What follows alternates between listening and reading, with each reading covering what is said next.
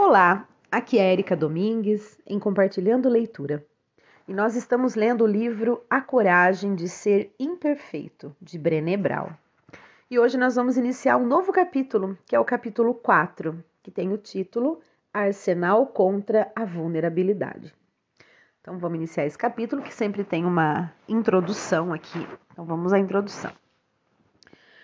Quer tenhamos 14 ou 44 anos, nossa armadura e nossas máscaras são individualizadas e exclusivas, assim como a vulnerabilidade, o desconforto e as dores que tentamos minimizar. Por isso fiquei surpresa ao descobrir que todos nós temos um pequeno arsenal de mecanismos de proteção em comum. Nossa armadura pode ter sido feita sob medida, mas algumas partes delas são permutáveis. Ao abrirmos algumas frestas da armadura, podemos expor à luz do dia elementos mais ou menos universais de proteção contra a vulnerabilidade. Então, vamos lá, iniciando o capítulo. No meu trabalho, máscaras e armaduras são as metáforas perfeitas para as ferramentas que usamos no intuito de nos protegermos do incômodo da vulnerabilidade. Com as máscaras, nos sentimos mais seguros, mesmo quando elas nos sufocam. Com as armaduras, nos sentimos mais fortes, mesmo quando ficamos cansados de carregar tanto peso nas costas. A ironia é que quando deparamos com alguém que está escondido ou protegido por máscaras e armaduras, nos sentimos frustrados e rejeitados. Eis o paradoxo. Vulnerabilidade é a última coisa que quero sentir em mim, mas a primeira que procuro no outro. Se eu estivesse dirigindo uma peça sobre o arsenal contra a vulnerabilidade, o cenário seria um refeitório de colégio e os personagens seriam os nossos eus de 11, 12 e 13 anos. Escolhi essa faixa etária porque pode ser difícil identificar a armadura nos adultos. Uma vez que a vestimos por muito tempo, ela se molda às nossas feições e acaba ficando indetectável, como uma segunda pele. Com as máscaras acontece o mesmo. Entrevistei centenas de participantes que compartilhavam do mesmo medo, que é o seguinte: não posso tirar a máscara agora, ninguém sabe como sou realmente. Nem meu cônjuge, nem meus filhos, nem meus amigos, eles nunca estiveram com meu eu verdadeiro. Para dizer a verdade, nem eu mesmo tenho certeza de quem eu sou por baixo disso tudo. Os pré-adolescentes e adolescentes, no entanto, são muito diferentes. É no ensino fundamental que a maioria de nós começa a tentar novas e diferentes formas de proteção. Nessa tenra idade, a armadura ainda é estranha e desconfortável. As crianças são desajeitadas em seus esforços para esconder o medo e a dúvida, o que torna mais fácil para os observadores enxergar quais armaduras elas estão usando e por quê. E dependendo do nível de vergonha e medo, a maioria das crianças ainda tem que ser convencida de que o peso da armadura ou a natureza sufocante da máscara são dignos desse esforço. Elas vestem e tiram as personas e proteções sem hesitação, e às vezes na mesma sequência de frases. Por exemplo, eu não me importo com o que aquelas pessoas pensam, elas são idiotas. Essa festa é idiota. Você pode ligar para a mãe das minhas amigas e descobrir que roupas elas vão vestir? Tomara que me convidem para a festa.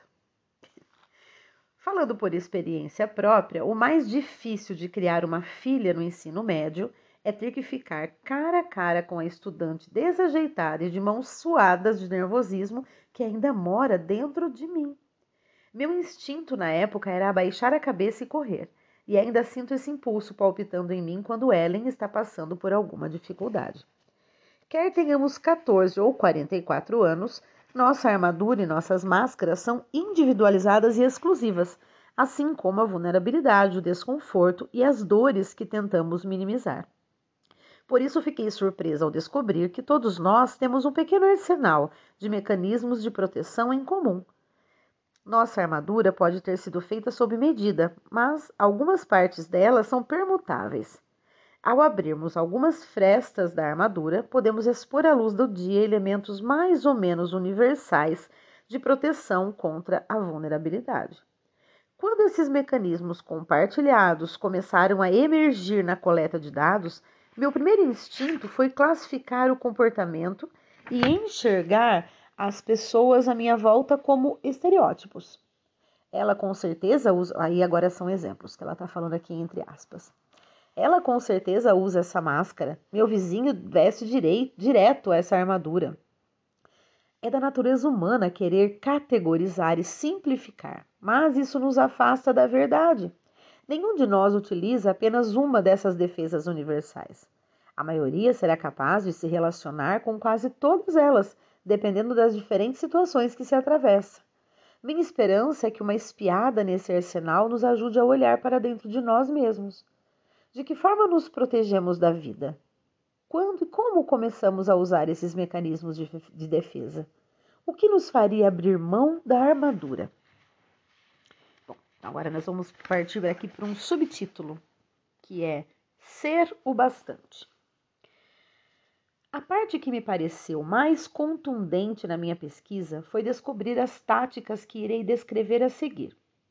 Elas permitem que as pessoas tirem suas máscaras e armaduras. Presumi ter encontrado estratégias exclusivas para cada mecanismo de proteção, mas estava enganada. No primeiro capítulo, falei sobre ser o bastante como antídoto para a escassez e exemplifiquei as características da escassez, como a vergonha, a comparação e a desmotivação. Portanto, parece que acreditar que somos bons o bastante é o caminho para fora da armadura. Ele nos autoriza a tirar a máscara. Com este senso de ser o bastante, vem a aceitação do próprio valor, dos limites e do envolvimento com a vida. Isso está no âmago de todas as estratégias adotadas pelos participantes da pesquisa para se libertarem de suas armaduras. E quais são? Então, agora ela tem aqui três pontos. Eu sou o bastante. Dignidade versus vergonha. Segundo ponto, já chega. Limites versus vontade de vencer sempre e comparação. E terceiro ponto, mostrar-me, assumir riscos e deixar que me vejam é o bastante envolvimento versus desmotivação. Muito bem.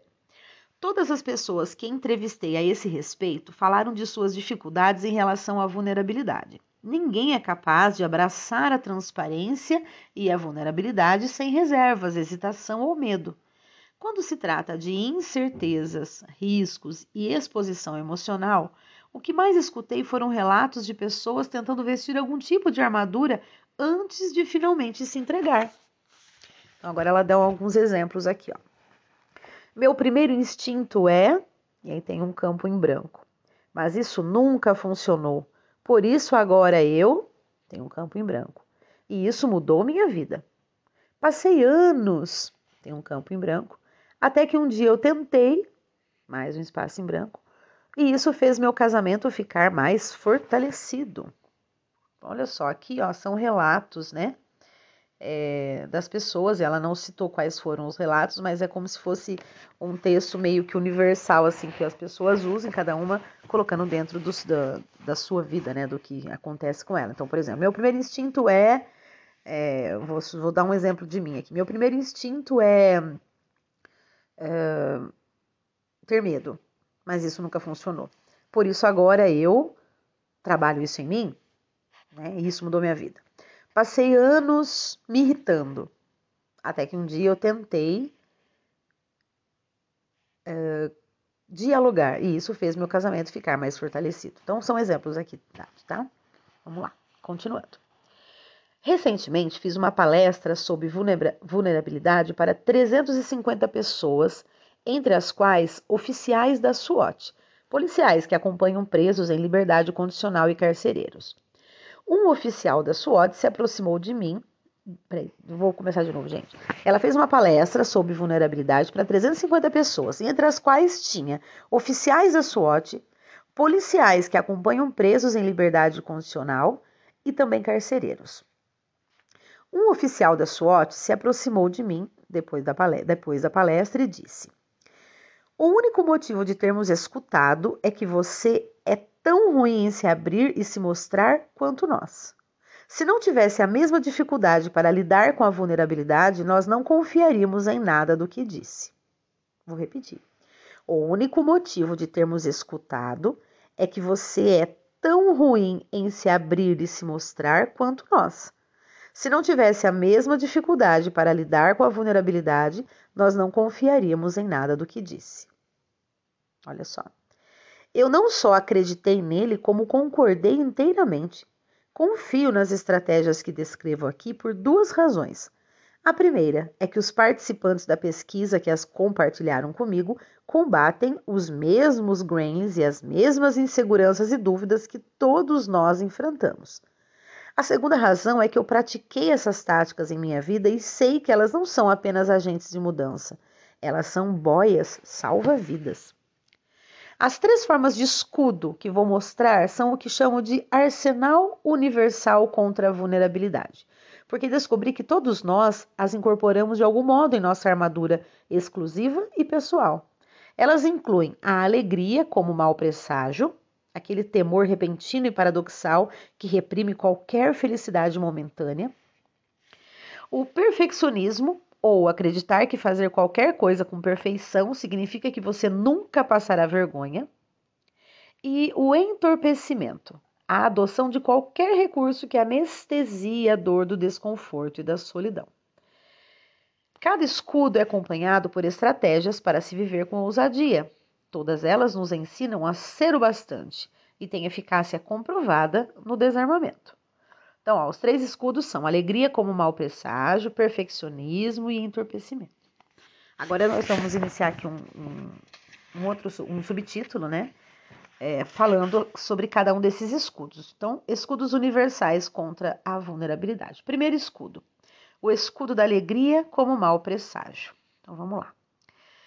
Por ter estudado sentimentos como a vergonha, o medo e a vulnerabilidade, nunca imaginei que algum dia confessaria que investigar o conceito da alegria virou minha vida profissional e pessoal de cabeça para baixo.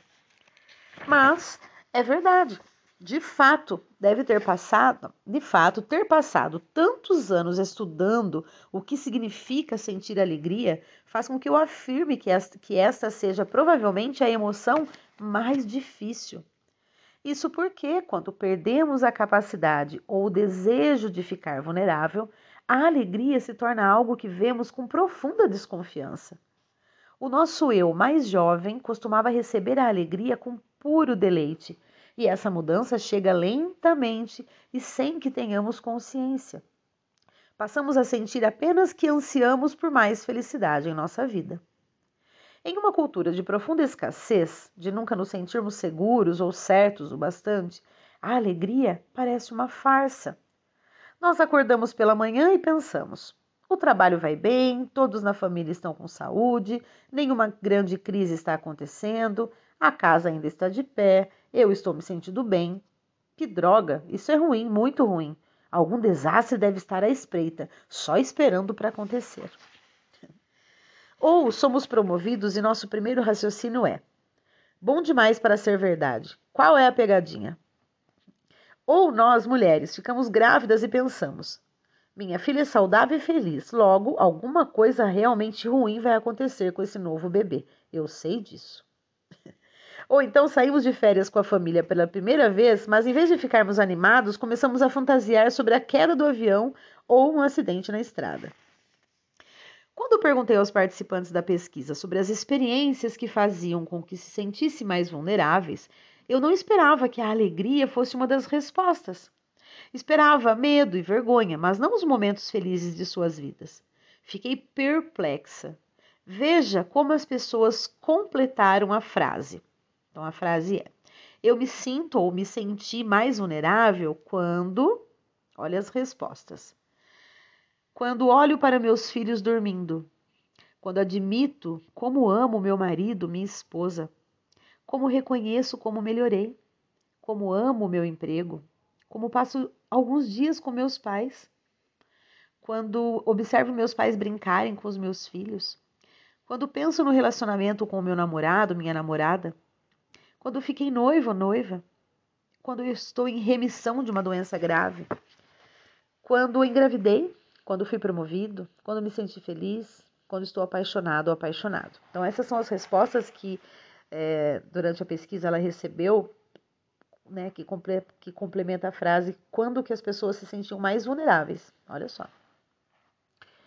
Antes do meu despertar espiritual em 2007, a alegria como mau presságio era uma das peças de minha armadura. Quando percebi a ligação entre vulnerabilidade e alegria por meio do relato dos participantes, fiquei em choque. Eu considerava minha permanente preparação para um desastre um segredinho meu. Estava convencida de que era a única que contemplava os filhos enquanto dormiam e que no momento seguinte da onda de amor e adoração imaginava alguma coisa realmente terrível acontecendo com eles. Achava que ninguém além de mim visualizava carros destruídos e ensaiava aquelas ligações telefônicas tenebrosas com a polícia que todos nós tememos. Uma das primeiras histórias que eu vi foi a de uma mulher com quase 50 anos. Eu, e a, o que a mulher disse foi o seguinte: eu costumava pensar em todas as coisas boas e imaginar piores os piores desastres possíveis que poderiam estragar tudo. E ela disse: visualiza é, a, a pessoa de 50 anos continua dizendo. Visualizava literalmente o quadro mais assustador e tentava controlar todas as consequências. Quando minha filha entrou para a faculdade de seus sonhos, comecei a achar que algo ruim, muito ruim, iria acontecer se ela se mudasse para tão longe. Passei o verão inteiro antes dela partir tentando convencê-la a estudar em uma faculdade local. Isso abalou a confiança dela e estragou o nosso verão. Foi uma lição dolorosa. Agora cruzo meus dedos, fico grata, rezo e tento todas as maneiras expulsar as imagens catastróficas da minha cabeça. Infelizmente, acabei transmitindo essa maneira mórbida de pensar para minha filha. Ela tem tido cada vez mais medo de tentar algo novo sobretudo quando as coisas vão bem em sua vida. Ela me diz que não quer brincar com a sorte. Um homem na faixa dos 60 anos me disse: Eu costumava achar que a melhor maneira de levar a vida era esperando o pior. Desse modo, se o pior acontecesse, eu estaria preparado, e se não acontecesse, eu ficaria agradavelmente surpreso. Então, sofri um acidente de carro em que minha mulher faleceu. É inútil dizer que esperar o pior não me preparou para absolutamente nada. Ainda sofro por todos aqueles momentos maravilhosos que passamos juntos e que não desfrutei em sua plenitude. Hoje, meu compromisso com ela é aproveitar ao máximo todos os momentos. Eu só queria que ela estivesse aqui agora. É, eu só queria que ela estivesse aqui agora que aprendi a fazer isso. Olha só, gente. Essas histórias ilustram de que modo o conceito de alegria como mau presságio, utilizado como método para reduzir a vulnerabilidade, vai desde ensaiar a tragédia até o que eu chamo de decepção perpétua.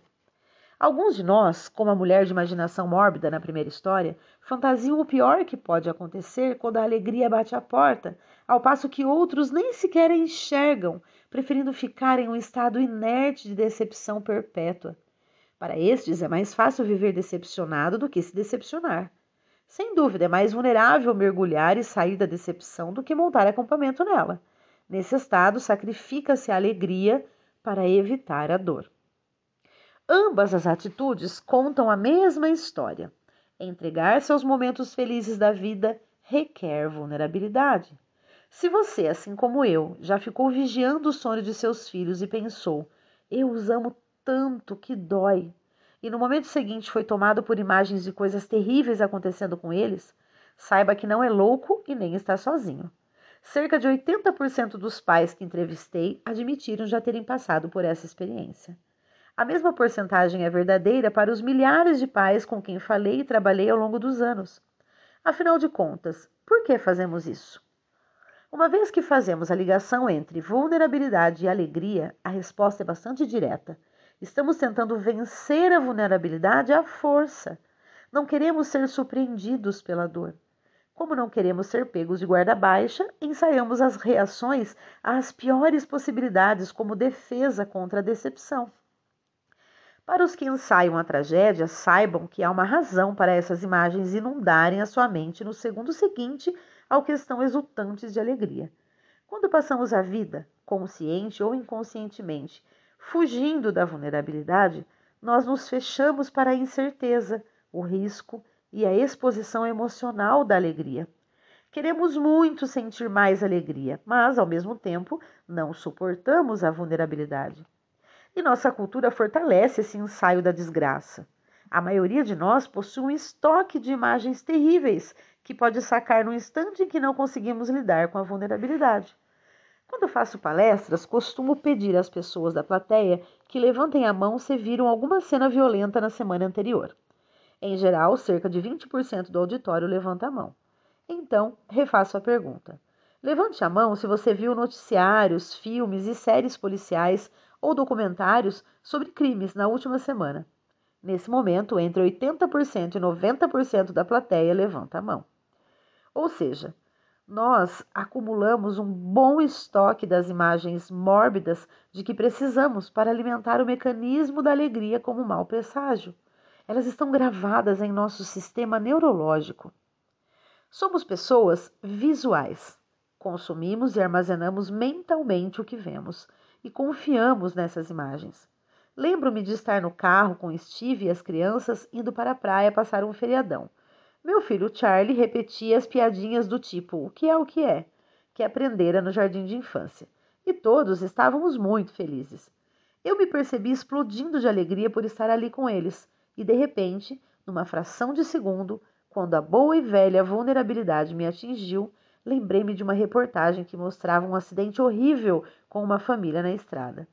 Minha felicidade se transformou em pânico e me lembro de ter falado sem pensar: Diminua a velocidade, Steve. Ele olhou para mim com uma expressão confusa e respondeu: Querida, nós estamos parados. Olha isso, gente. Bom, aqui tem um, um, outro subtítulo, eu vou parar por aqui, até porque já passou de 20 minutos de áudio, eu dei uma uma é, como fala? É, me empolguei, né? Dei uma empolgada aqui na leitura, mas é que eu não queria acabar, né, terminar no meio para não cortar a linha de raciocínio do que ela tá falando. E realmente, né, gente, quando a gente tá muito, muito, muito feliz, é, é assim, eu acho que acontece com quase todas as pessoas. Logo já vem uma, um medo de que aquilo acabe, um medo de que venha algo muito ruim e tire aquela alegria sua. Então a gente acaba tendo uma alegria como mau presságio, né? Então, ao invés da gente viver aquela alegria plenamente no seu presente, a gente já sofre é, por antecedência, né? Sofre por pensar que aquilo pode acabar. Né? E é aquilo que o, o, o, cara que perdeu a mulher falou. Ele falou que ele, ele preferia estar sempre se preparando para o pior para que então, né, ele estando preparado, ele sofresse menos. No entanto, ele perdeu a esposa e ele diz que isso não funcionou de absolutamente nada. E ele fica, ficou extremamente é, é, com remorso, vamos dizer assim, de não ter vivido os momentos de alegria quando a esposa estava viva plenamente. Né? Ao invés de ele viver plenamente, ele ficava sempre esperando o pior. Só que quando o pior aconteceu, isso não mudou em nada para ele. Ele, né, ele sofreu tanto quanto. Então, como é importante a gente realmente viver o agora, viver o presente, viver a alegria que a gente está sem neura, né? Sem medo de que aquilo vá acabar. Bom, então é, hoje, é, hoje é isso por hoje. um grande abraço e até o próximo áudio.